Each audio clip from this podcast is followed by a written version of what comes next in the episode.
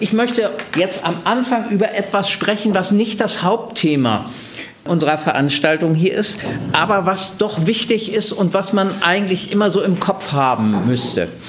Ich möchte nämlich, oder wir werden äh, vor allem nachdenken über die Gedanken und die tieferen Muster, die ähm, mit dem Rechtspopulismus verbunden sind. Ich will jetzt am Anfang darüber reden, was es eigentlich für globale Rahmenbedingungen gibt. Da kann man auch sehr viel zu sagen. Ähm, und das, was ich mache, ist lückenhaft. Und ich bin natürlich auch kein Ökonom und so. Aber ich denke, es gibt so einen gewissen Set von Dingen, die man einigermaßen so im Kopf haben müsste, wenn man über äh, den Rechtspopulismus spricht, weil das natürlich schon wichtig ist.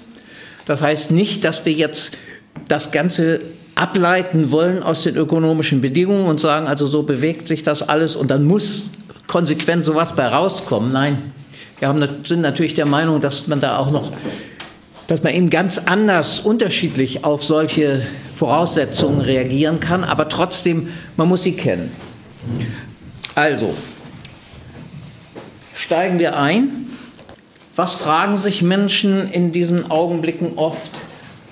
Was ist da los? Die Welt ist aus den Fugen gegangen. Ja, es gibt auf der einen Seite massiven Reichtum, auf der anderen Seite Verelendung, Krieg, enorme Agglomerationen von Menschen, Banken, die manchmal am Rande des Zusammenbruchs zu stehen scheinen.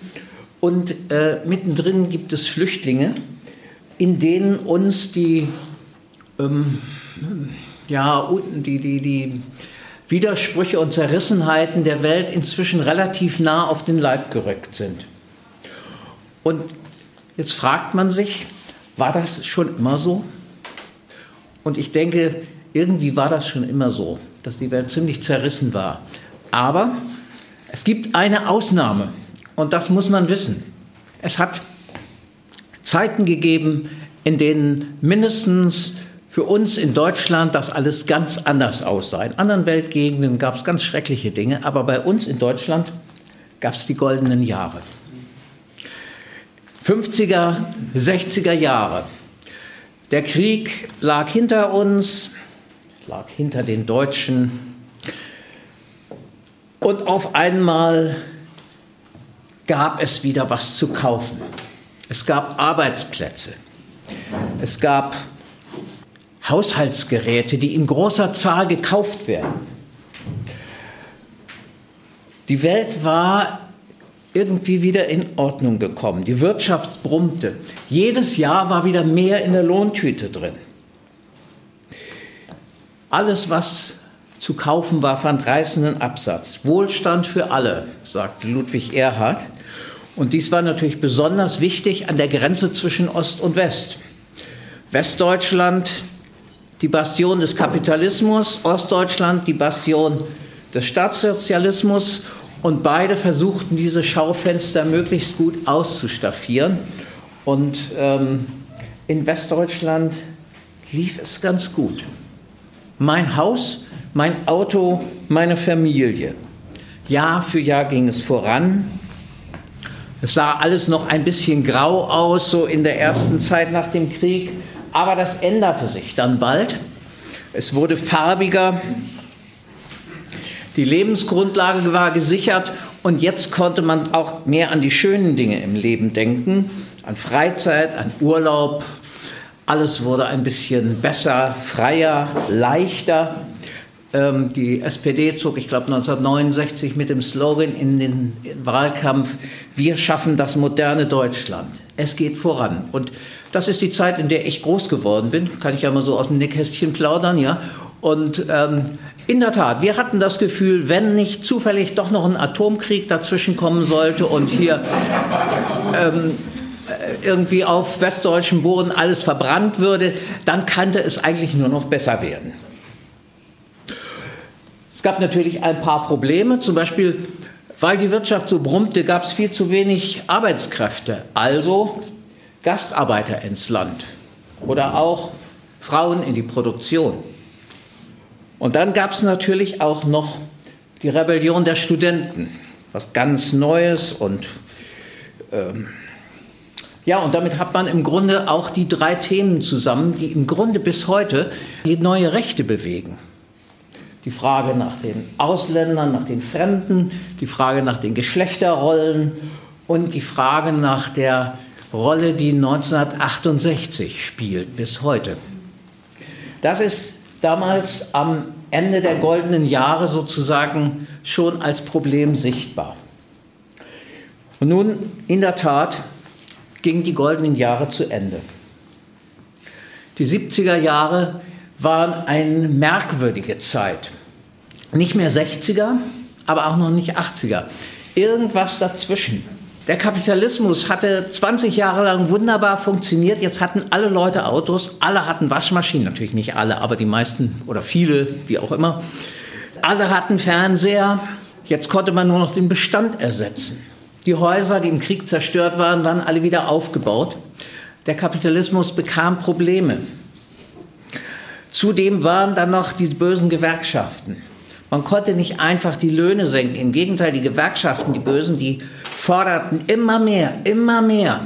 Und die armen Unternehmer, deren Profite auf diese Weise enorm bedroht waren, mussten die Preise erhöhen. Immer mehr und immer mehr. Und das gab dann die sogenannte Stagflation. Stagnierend, aber trotzdem Inflation. Die einen sagten, die Unternehmer sind die Böse, weil sie die Preise erhöhten, und die anderen sagten, die Gewerkschaften sind die Böse, weil sie die Löhne erhöhen. Und darum hat man sich eigentlich so die 70er Jahre hindurch gezankt. Aber irgendwie war das, was die 20 Jahre vorher angetrieben hatte, ins Stottern gekommen. Es funktionierte nicht mehr so wirklich richtig. Irgendwas war schiefgelaufen. Dazu kam noch eine andere Sache. Die Amerikaner hatten Krieg in Vietnam geführt und das war ziemlich teuer gewesen. Dadurch passierte dann etwas. Weiß einer, was am 17. August 1971 passierte? Auch da schon ein, eine Sache, die bis heute wirkt.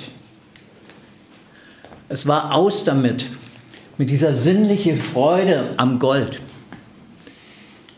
Die Amerikaner kündigten die Goldbindung des Dollars auf.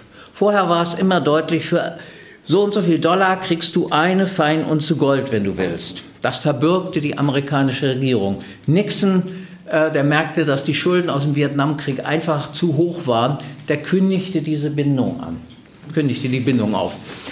Und von jetzt ab konnten die Amerikaner einfach Geld drucken. Immer mehr, solange ihnen jemand das abgenommen hat. Und von da ab war der Dollar nur noch durch sich selbst verbürgt. Man konnte, es gab nichts mehr, wo man drin hätte baden können. Und dann zogen zwei Jahre später ähm, die Staaten nach und beendeten das Bretton Woods-System, was die Nachkriegszeit geordnet hatte, nämlich das System der festen Wechselkurse. Auf einmal konnten die Währungen gegeneinander floaten. Auf einmal gab es Devisenmärkte, auf denen man spekulieren konnte. Vorher ging das nicht, weil die Wechselkurse fest gegeneinander und gegenüber dem Dollar definiert waren. Auf einmal geriet dieser ganze feste Rahmen ins Wanken auf einmal galt sola fide, auch in der Finanzwelt. Währungen bestanden durch den Glauben, durch den Glauben daran, dass sie stabil waren. Aber wenn dieser Glauben ins Wanken kam, dann war es schwierig. Und wir wissen aus der Theologie, der Glaube wird immer vom Zweifel begleitet. Es ist gefährlich für eine Währung, wenn sie in Zweifel gezogen wird. Aber es war jetzt alles volatil, schwankend geworden. Ja? Zweifel war Mainstream geworden, sogar in der Finanzwelt. Das hat Auswirkungen bis heute. Und in den 80er Jahren wurde das deutlich. Margaret Thatcher, Ronald Reagan wollten eine neue Wirtschaftspolitik. Die hatten verstanden, dass die fetten Jahre vorbei waren. Und äh, sie sagten, wenn wir nicht mehr so gut verdienen können wie früher, wenn wir deswegen auch unseren Leuten wenn wir unsere Profitrate halten möchten, so einigermaßen jedenfalls, äh, wenn wir denen nicht mehr so viel zahlen können, wollen, dann müssen wir da irgendwas machen. Und deswegen taten sie einiges, um das Lohnniveau zu drücken, entweder direkt indem man auch Gewerkschaften entmächtigte. Auch dadurch, dass man Sozialleistungen abbaute, die ja letztlich auch so eine Art Lohnbestandteil sind, und indem man alles Mögliche deregulierte. Vorher war ganz viel geordnet, staatlich reguliert, Wildwüchse waren nicht so wirklich möglich, Arbeitsmarkt verreguliert. Weg damit. Das stört nur beim Geldverdienen. Vor allem aber war das eine Deregulierung des Finanzmarktes. Auch das etwas, was uns bis heute immer noch wieder beschäftigt, bedroht in einer Dimension, die sich auch damals wahrscheinlich noch niemand vorstellen konnte. Auf einmal äh, waren alle Bremsen weg, die vorher noch äh, der freien Geldzirkulation im Wege standen, wo man äh, Dinge kontrolliert und begrenzt hatte. Wie war das in Deutschland? Deutschland war sozusagen, ging in der zweiten Reihe, auch wenn Helmut Kohl der Größte war. Aber in Deutschland herrschten Sonderbedingungen. Immerhin 82, Ende der sozialliberalen Koalition, eingeleitet durch das schon damals neoliberale Papier des FDP-Grafen Lambsdorff. Helmut Kohl wurde Bundeskanzler, aber selbst Helmut Kohl konnte nicht das machen, was Ronald Reagan und Margaret Thatcher in ihrem Land machten. Wir waren hier an der Grenze zum Osten und den gab es ja immerhin auch noch, auch wenn man in den 80er Jahren absehen konnte, dass da, jedenfalls einige haben es abgesehen, äh, dass der ökonomisch langsam ins Wanken kam. Aber in Deutschland ging das nicht so einfach. Deswegen ist diese Politik, äh, die in Amerika und England äh, schon länger ähm, sich durchgesetzt hatte, ist dann im Grunde erst mit der Agenda 2010 von Gerhard Schröder durchgesetzt worden. So, und während das also alles passierte und auch schon die ersten massiven Finanzkrisen passierten, muss man sagen, in diesen, seit dieser Zeit habe ich irgendwo die Zahl gelesen, hat es ungefähr 100 Finanzkrisen gegeben, von denen wir gar nicht so viel mitbekommen haben, aber einige doch. Nun kam noch etwas dazu, was wunderbar damit zusammentraf, nämlich das Internet. Ab den 90er Jahren wuchs die Bedeutung des Internet rasant. Übrigens ist meiner Meinung nach das Internet das Einzige, was sich an unserem Lebensstil seit den fetten Jahren grundsätzlich geändert hat. Im Grunde leben wir immer noch mit dem äh, mein Haus, mein Auto, meine Familie, weiß man nicht mehr so genau, mein Fernseher und jetzt kommen, kommt das Internet und alle anderen möglichen äh, Telekommunikationssachen dazu. Und das beflügelt ganz enorm das Zusammenwachsen der Welt. Gerade nachdem jetzt schon die Schranken eingerissen worden waren, die äh, dem freien Kapitalfluss entgegenstanden, kam jetzt noch das Internet dazu, was dann ermöglicht, äh, riesige Beträge in Sekundenbruchteilen um den Erdball zu jagen und das Ganze enorm zu beschleunigen. Aber es beschränkt sich nicht aufs Internet. Ich habe einen schönes Zitat von Raul Selig gefunden. Zum ersten Mal in der Geschichte der Menschheit leben wir in einem echten Weltsystem.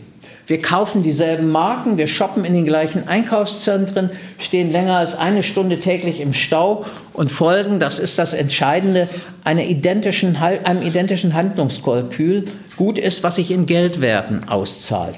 Und dann beschreibt er weiter, es gibt natürlich immer noch Unterschiede, aber der Unterschied zwischen den Einkommensgruppen, der ist viel entscheidender als die Frage, ob ich in Europa, Amerika oder Saudi-Arabien lebe. Das heißt, die Welt kommt sich unheimlich nahe. Und wir können jederzeit Bescheid wissen über das, was in irgendeinem anderen Teil der Welt vor sich geht. Und die Leute von da können natürlich auch sich genauso informieren, was hier bei uns vor sich geht. Ich habe mal ein 150 Jahre altes Zitat daneben gestellt, weil das im Grunde schon interessant ist, wie gut das da beschrieben wird auch von Leuten, die damals das Internet noch nicht kannten. Ja? Die Bourgeoisie kann nicht existieren ohne die Produktionsinstrumente, also die Produktionsverhältnisse, also sämtliche gesellschaftlichen Verhältnisse fortwährend zu revolutionieren dies stimmt einfach. Ja? Die, die Welt wird im Augenblick permanent revolutioniert. Es gibt nichts, was auf das Verlass wäre. immer weiter wird es weitergetrieben, es wird Neues erfunden, Preisverhältnisse ändern sich und das zieht sich um den ganzen Erdball rum. Noch ein schönes Zitat, was aus dem, der gleichen Quelle, ja. Eine allseitige Abhängigkeit der Nationen voneinander und wie in der materiellen, so auch in der geistigen Produktion. Die geistigen Erzeugnisse der einzelnen Nationen werden Gemeingut. Die nationale Einseitigkeit und Beschränktheit wird mehr und mehr unmöglich und aus den vielen nationalen und lokalen Literaturen bildet sich eine Weltliteratur. Na gut, das ist heute nicht nur Weltliteratur, sondern das sind die ganzen Serien und Kassenschlager und Blockbuster, die von Hollywood aus in die ganze Welt reingehen und die Fantasie von Milliarden Menschen äh, beeinflussen. Weltliteratur ist sozusagen noch etwas gehobener vielleicht, aber die Tendenz seit 150 Jahren und jetzt sind wir angekommen auf einem Niveau, das wahrscheinlich auch Marx kaum für möglich gehalten hätte. So, wenn wir jetzt noch mal von diesen Auswirkungen zurückschauen darauf, wie eigentlich in der Gegenwart dann äh, oder wozu das in der Gegenwart geführt hat in, im ganzen Finanzwesen, dann gibt es dafür das Stichwort der Blasenökonomie. Ein Beispiel dafür wäre, wäre zum Beispiel die Dotcom-Blase. Also das war ähm, am Ende des vorigen Jahrtausends, wo alle Leute in Internetwerte investiert haben, weil sie sagten, das ist die Zukunft, da müssen wir jetzt dabei sein. Ja? Und jeder, der irgendwie was von Internethandel und ähm, Online-Geschäften und so sagte, dem wurde das Geld nur so in die Tasche gesteckt und die Leute sausten hinter den Aktien her äh, und es wurde immer mehr und immer mehr und irgendwann krachte es zusammen, weil man merkte, so viel Geld ist nun doch nicht zu verdienen. Hier sieht man also so das Schema so einer Blasenökonomie. Ja, es gibt die Stealth-Phase, äh, wo also noch nur die Eingeweihten wissen, was da abgeht. Dann fangen die Ersten an, das zu merken. Die, die Kurse gehen nach oben und dann kommt die manische Phase, wo alle merken, oh ja, da ist irgendwas los. Und die, selbst die ganz einfachen Leute sagen, bei dem Geschäft will ich dabei sein. Auf einmal gehen die Kurse wahnsinnig hoch. Alle sagen, jetzt ist das neue Paradigma da und wir sind alle dabei. Und dann irgendwann stürzt es ab ganz tief. Und ähm, alle Leute merken, dass das nur eine Blase war und es wird in enormem Umfang Kapital vernichtet. Ein unheimlich, ja, wie soll man sagen, zerstörerischer Mechanismus, in dem immer auch ganz viel Vertrauen kaputt geht. Die Finanzkrise 2008 war im Grunde auch so eine Blase. Sie haben alle investiert in den USA in Häuser die äh, Immobilienpreise gingen hoch. Alle sagten, da wollen wir dabei sein und haben sich Geld geliehen. Und natürlich waren die Banken froh, weil die nämlich viel zu viel Geld hatten. Was man in die produktive Industrie steckt, das, das gibt gar nicht mehr richtig Gewinn. Wer richtig Gewinn machen will, der muss in den Finanzsektor investieren. Und deswegen hat man Leuten, die eigentlich in, zu normalen Zeiten überhaupt nicht das Geld gehabt haben, sich ein Haus zu kaufen oder so, denen hat man das Geld förmlich in die Tasche gesteckt, hat gesagt, komm hier, kauf dir ein Haus und warte ab, im halben Jahr kannst du es weiterverkaufen, dann ist es doppelt so viel wert. Also bis so ungefähr. Ne? Und das ging auch eine Zeit gut. Das ist so ein Schneeballsystem, geht eine ganze Zeit gut. Dann hat man ne, die, die Sachen gebündelt, die Risiken versichert und so lange hin und her geschoben, bis keiner mehr wusste, wer eigentlich den Schaden am Ende bezahlen musste. Und dann irgendwann krachte das Ganze zusammen. Und da sieht man es. Es ging los ne, mit der Subprime-Krise. Also das war die Krise von Krediten, die sozusagen minderwertig waren, wo man Leuten, die eigentlich nicht kreditwürdig waren, Geld in die Tasche gesteckt hat.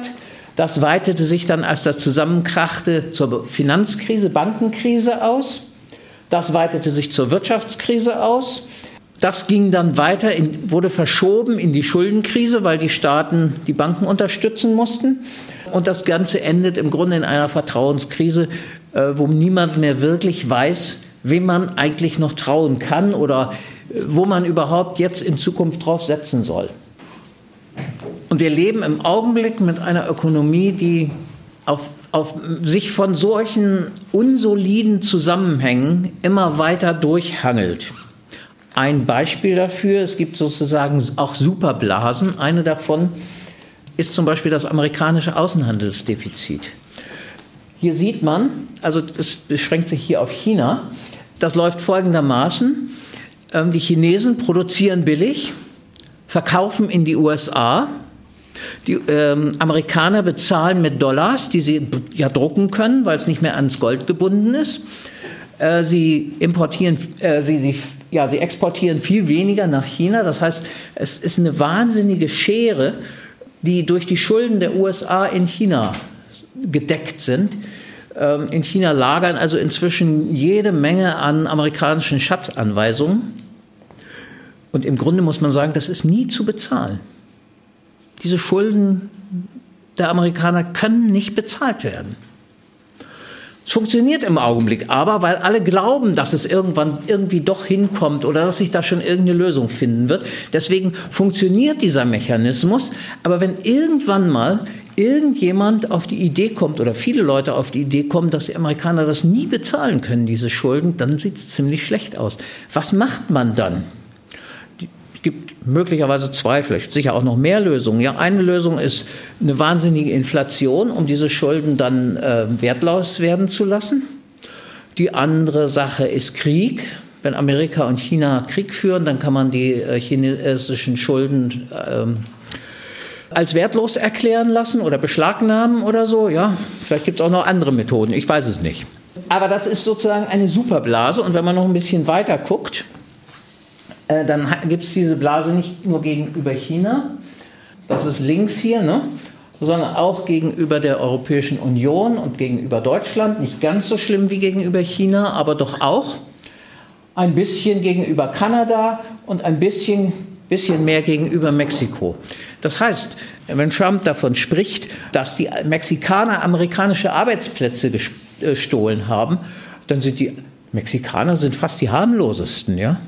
Er hat sich sozusagen die rausgepickt, die relativ unproblematisch sind. Aber die echten Probleme lauern im Verhältnis zur Europäischen Union und zu China. Ähm, noch ein kurzes, kurzer, wie soll man sagen, kurzer Blick darauf, wie das mit den amerikanischen Staatsschulden steht. Die Staatsschulden gehen ab den 70er Jahren, wo eben die Goldbindung aufgehoben wurde, gehen massiv nach oben. Die Amerikaner finanzieren sich über die Notenpresse. Man kann auch andersrum sagen, der Rest der Welt liefert nach Amerika. Und zwar zum großen Teil umsonst. Ja, wir, wir schicken den Amerikanern jede Menge Güter rüber. Sie bezahlen uns dafür mit Papier, das wahrscheinlich eines Tages nicht mehr besonders viel wert sein wird. Sowohl Deutschland als auch andere Länder haben sich auf die Exportwirtschaft konzentriert. Wir haben spätestens seit der Agenda 2010 unser Land darauf getrimmt, dass wir billig produzieren können, billiger als viele andere Länder. Äh, deswegen drücken wir auch in vielen anderen Ländern die Sozialstandards. Damit läuft es bei uns im Augenblick ganz gut, aber es ist ein Tanz auf dürrem Eis. Das läuft so lange, wie alle Leute glauben, dass die Schulden irgendwann mal bezahlt werden. Ja, äh, man kann sich vorstellen, dass solche Rahmenbedingungen, von denen die Leute ja spätestens seit der Finanzkrise doch eine gewisse Ahnung haben, dass solche Rahmenbedingungen nicht besonders beruhigend wirken. Und dass sich Menschen fragen, wie kann man damit umgehen? Die Antworten sind nicht immer besonders klug, aber es ist auch wirklich eine schwierige Frage. Und gucken wir uns mal an, welche Möglichkeiten es gäbe, welche Antworten gibt es da drauf? Weiter durchwursteln. Der Kapitalismus hangelt sich von einem Problem zu irgendeinem anderen und noch zum nächsten und zwischendurch gibt es mal Lösungen. Irgendwie kommen mindestens so Länder wie wir irgendwie bis jetzt immer noch durch. Die andere Lösung, national abschotten. Ja, auch meine Frage. Okay, das war's.